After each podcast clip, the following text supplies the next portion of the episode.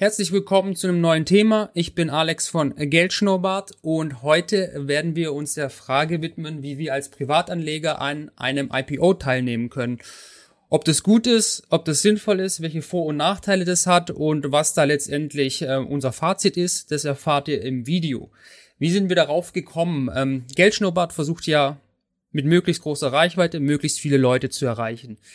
Was wir festgestellt haben, TikTok ist Reichweite noch sehr viel einfacher zu erzielen als auf YouTube oder mit einem Blog. Deswegen arbeiten wir gerade immer mehr an unserer TikTok-Strategie und machen da ähm, Recherche, was ist die Best Practice, was sind No-Gos bei der Erstellung von diesen Kurzvideos. Und äh, dabei haben wir eben für TikTok festgestellt, dass die 2021 mal einen Börsengang geplant hatten. Der wurde immer wieder verschoben. Also nicht TikTok selber, sondern ByteDance, die Mutter von TikTok. Das soll jetzt wohl 2022 möglicherweise klappen und weil wir da heftig überzeugt davon sind, haben wir uns mal die Frage gestellt, ist es vielleicht da in dem Fall mal sinnvoll, als erster mit dabei zu sein und quasi die Aktien zu zeichnen, teilzunehmen an so einem Initial Public Offering. Das ähm, wollen wir uns mal überlegen, haben dazu eben ein bisschen mal recherchiert. Denn ähm, wenn man sich mal anschaut, so es gibt ja ein paar berühmte ja, IPOs, die waren sehr erfolgreich, ja Airbnb äh, drei Monate war der Unterschied zwischen der Zeichnungskurs und dem Börsenkurs dann 188 Prozent im Plus. Oder hier ähm, Compass Pathway, also das ist vielleicht nicht für jeden bekannt, das ist ein Unternehmen, das mit psychedelischer Medizin arbeitet, also mit dem Wirkstoff von Magic Mushrooms. Die haben auch drei Monate nachdem ähm, sie jetzt IPO ge gemacht haben, quasi 226 Prozent Rendite hätten da die Aktien. Also es könnte ja sein, dass es vielleicht auch aus Investorensicht ein guter Deal ist. Ob das so ist, was man beachten muss, das schauen wir uns jetzt genau an. Wir starten allerdings mit ein bisschen Basiswissen, damit wir auch die Vor- und Nachteile von dem Investieren in sowas auch wirklich verstehen. Wie immer, der Risikohinweis, ihr wisst, wir sind keine Finanzberater oder Anlageberater. Wir machen Edutainment, mehr nicht.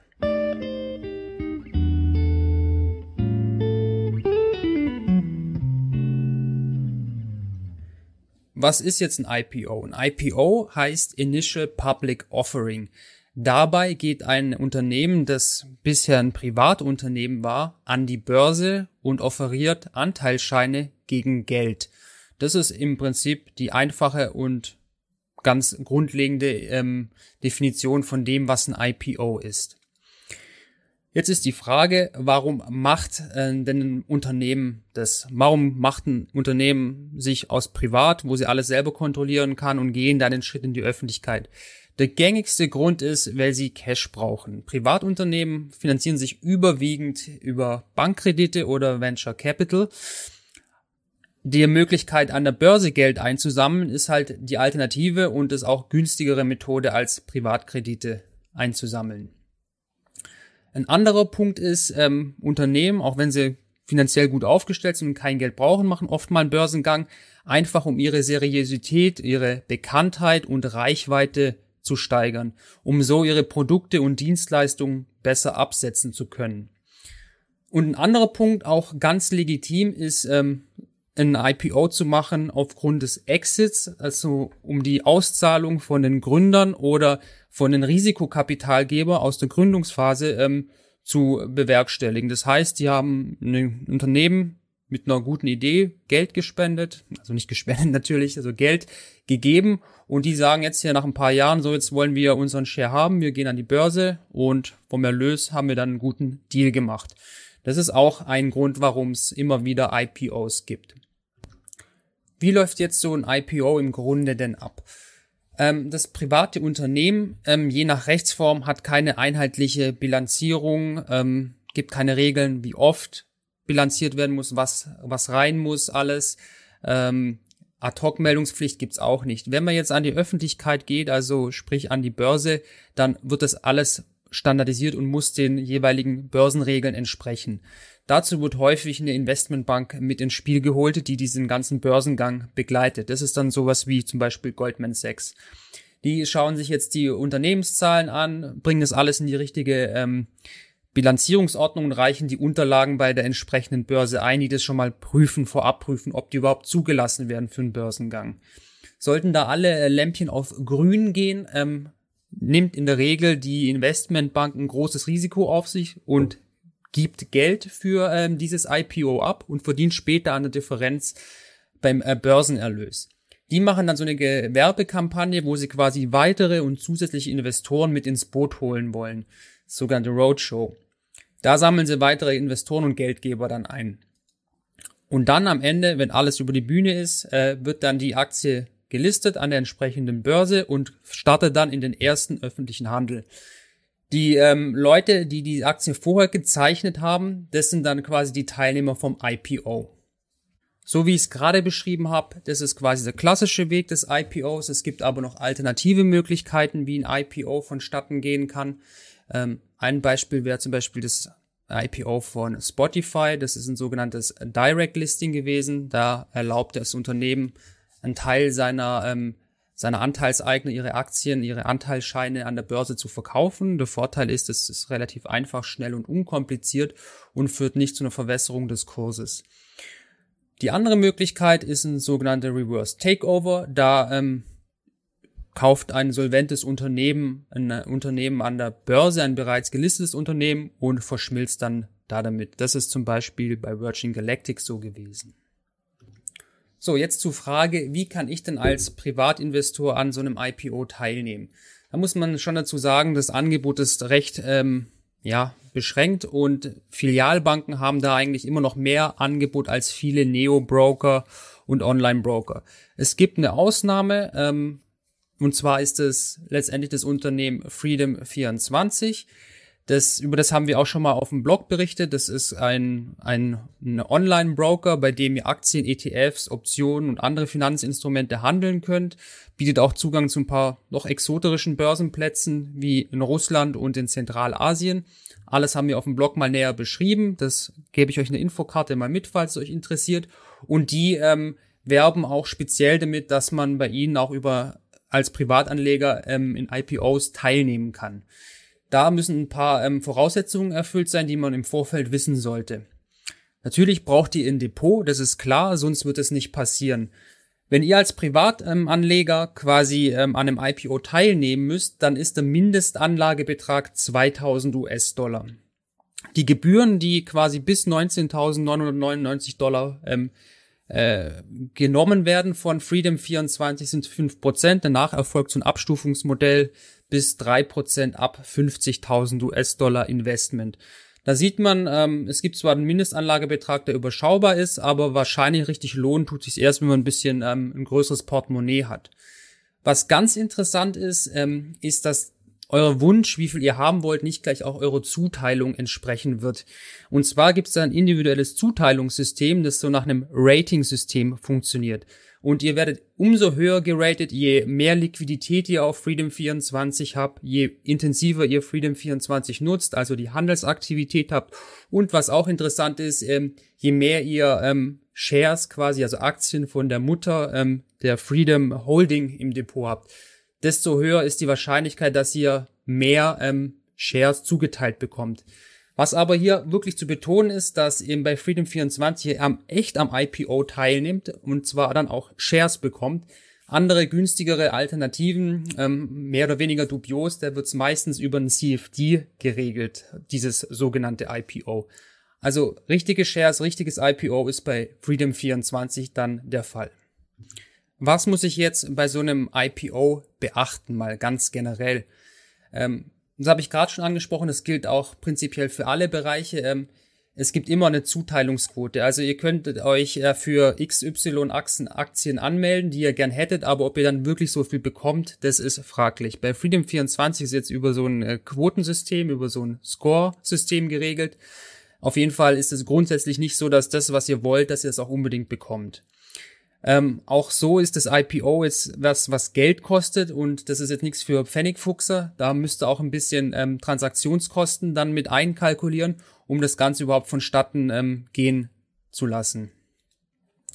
Dann gibt es natürlich ein Risiko beim IPO, dass sich das eben nicht so gut entwickelt. Die, ähm, die Aktien sind am Anfang sehr volatil, deswegen gibt es auch eine sogenannte Sperrfrist, meistens drei Monate, kann aber auch länger sein. Die quasi die Teilnehmer am IPO äh, verhindert, dass die ihre Aktien gleich zum Börsenstart wieder verkaufen. Das soll die Anleger vor zu hohen Kursschwankungen ähm, äh, dann auch schützen. Und äh, grundsätzlich muss man auch sagen, dass gerade bei sehr begehrten IPOs ähm, die Privatanleger eher im Nachteil sind. Weil wenn wir uns überlegen, wie läuft es so ab, dann, ähm, wenn die, die Investmentbanken, die ihre Investoren suchen, auf ihrer Roadshow sind, und es ist ein sehr beliebtes IPO, dann gehen natürlich große Aktienpakete auch zum Großkapital eher schneller als ähm, verteilt sich dann auf, auf kleine Privatanleger. Deswegen kann es durchaus Sinn machen, wenn man dann ein größeres Unternehmen im Rücken hat, so wie jetzt Freedom 24 mit der Freedom Holding, dass da einfach auch ein großes Aktienpaket in diese äh, Sparte dann reinläuft. So, jetzt die Frage, wie schneiden die IPOs so im Schnitt ähm, denn ab? Da gibt es eine Untersuchung, die IPOs aus dem Jahr 1975 bis 2005 oder 4 untersucht hat. Also es zwar jetzt nicht mehr ganz die aktuellen Zahlen, aber es gibt auf jeden Fall schon mal einen großen Überblick. Die Arbeit ist aus der Schweiz und stammt aus Jahr 2008 und die haben festgestellt, dass es ähm, im ersten Jahr nach IPO häufig eine Underperformance gibt. Die gleicht sich dann im Jahr zwei wieder aus. Und das ist relativ vorhersehbar, ähm, denn je stärker sich die, die Kennzahlen des IPO-Unternehmen von seinen Peers abweicht, ähm, also jetzt im übertriebenen Sinne, desto eher ähm, wird dieses IPO underperformen im Jahr, im Jahr eins.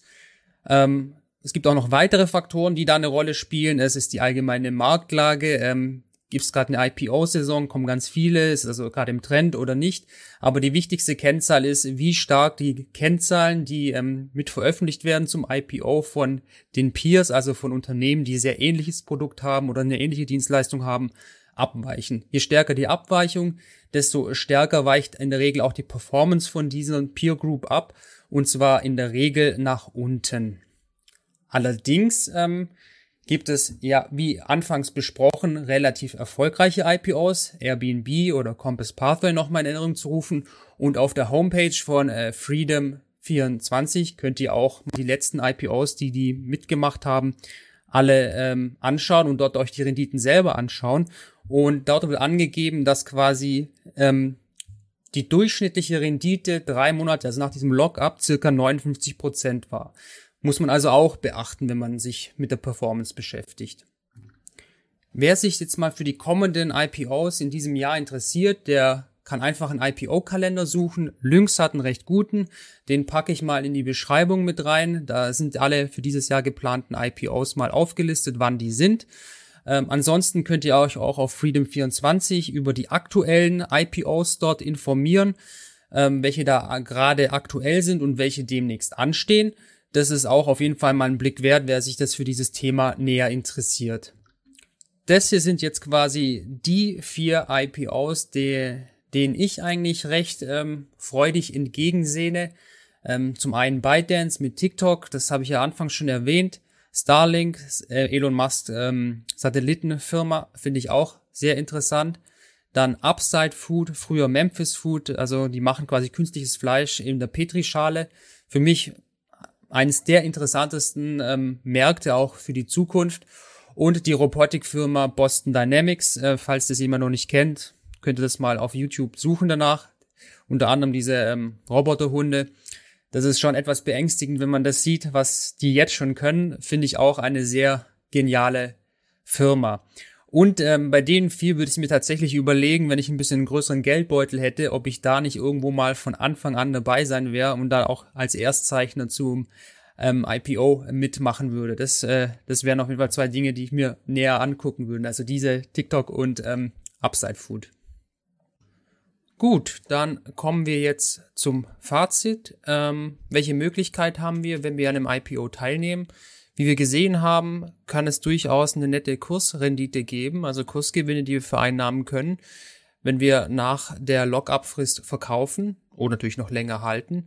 Und eine andere Möglichkeit ist, wenn man wirklich stark überzeugt ist von dem Unternehmen, dass man sich das zum ersten Mal ganz vorne dabei sein kann, ganz früh und sich die Aktie zum Ausgabepreis sichern kann. Das ist vielleicht für den einen oder anderen auch eine sehr schmackhafte Idee. Zu beachten ist, ähm, dass natürlich immer ein Risiko dabei ist. Es muss nicht immer steigende Kurse geben in der IPO. ähm. Das hängt von vielen Faktoren ab, wie wir in der Studie gelesen haben. Ein IPO gibt's auch nicht umsonst. Also da wird ja auch einiges im Hintergrund gemacht werden müssen.